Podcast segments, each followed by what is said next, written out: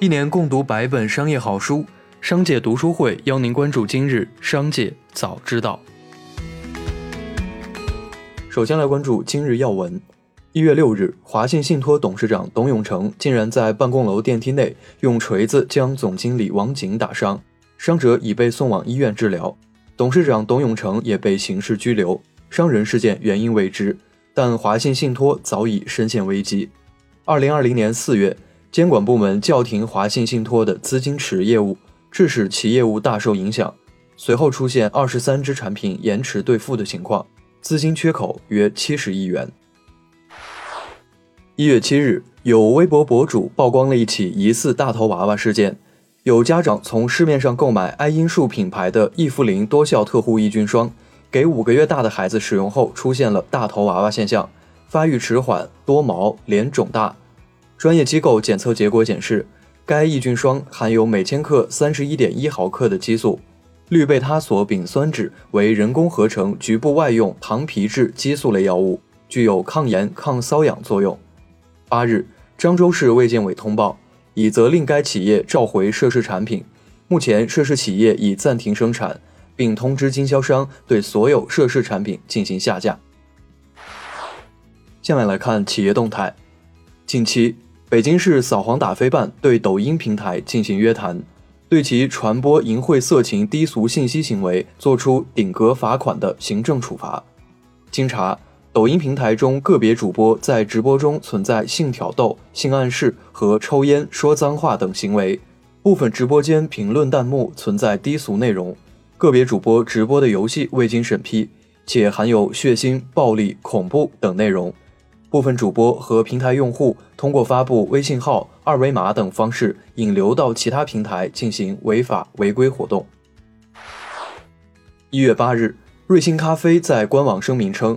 瑞幸咖啡董事会已成立了一个独立委员会，调查部分员工在信件中的指控，其中包含对董事长和首席执行官郭锦一的指控。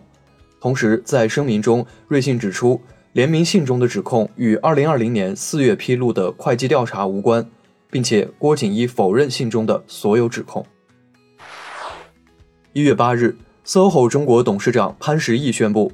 华为公司租赁了丽泽 SOHO 约六万平方米的办公面积，设为华为的中国总部。华为在丽泽 SOHO 的装修工程已于十二月二十五日获得北京市住建委颁发的施工许可，施工范围包括丽泽路二十号院一号楼北塔三至十二层、十四至二十三层、二十五至二十六层、二十八至三十四层以及三十六至四十四层室内装修，工程规模近六万平米。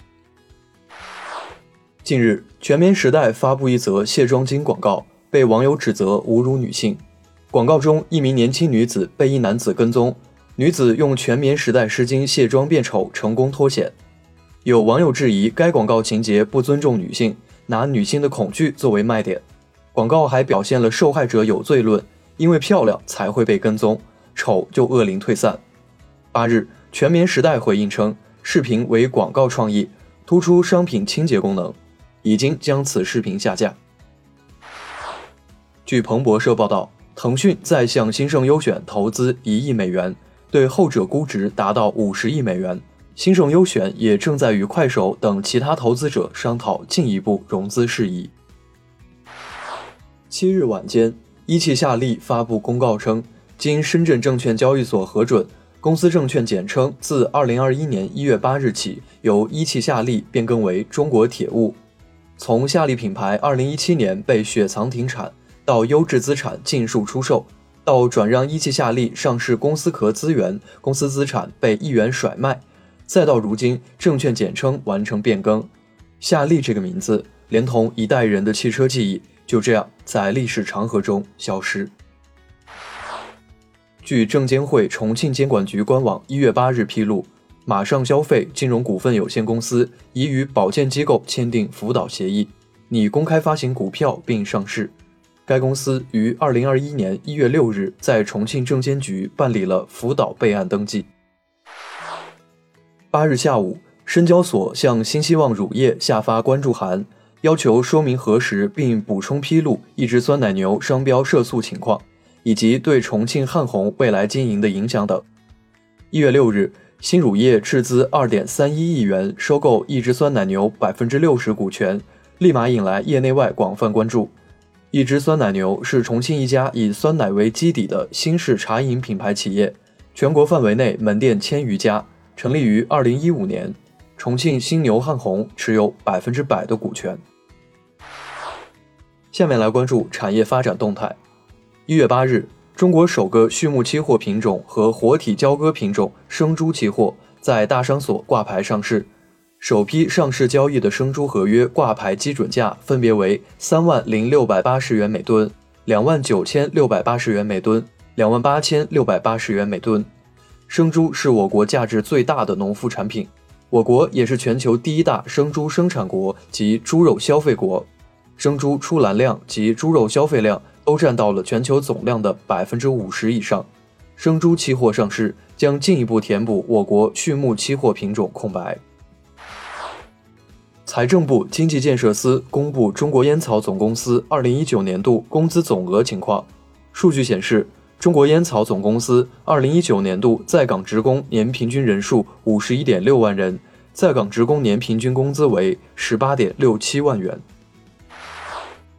为支持小微企业发展，去年底到期的增值税小规模纳税人征收率优惠政策，今年将暂时继续执行，但执行期限尚待官方明确。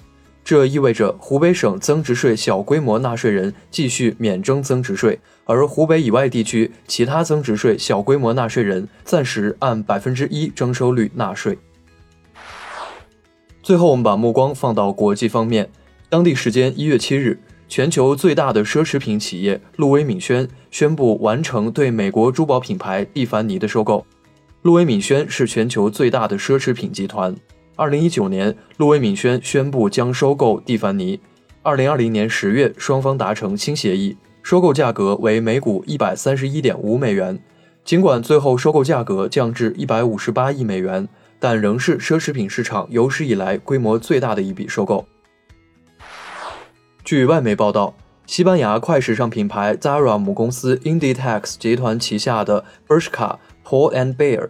和 Stradivarius 将关闭所有中国门店，仅保留官网等电商渠道。据悉，迪拜义乌中国小商品城工程由商城集团与迪拜环球港务集团强强联手，目前工程正在有序推进中，占地面积二十万平方米，计划于二零二一年迪拜世博会同期开业。开业后，迪拜义乌中国小商品城将成为中东地区最大的小商品专业批发中心。将实现线上线下联动发展。以上就是今天的商界早知道节目。最后还是要提醒您关注商界读书会，精选百本商业好书，一起养成一个长久读书习惯。加入商界读书会，和我们一起用听的方式见证自己的成长。微信关注“商界食堂”公众号，回复“读书会”就可以了解加入。期待与您相见。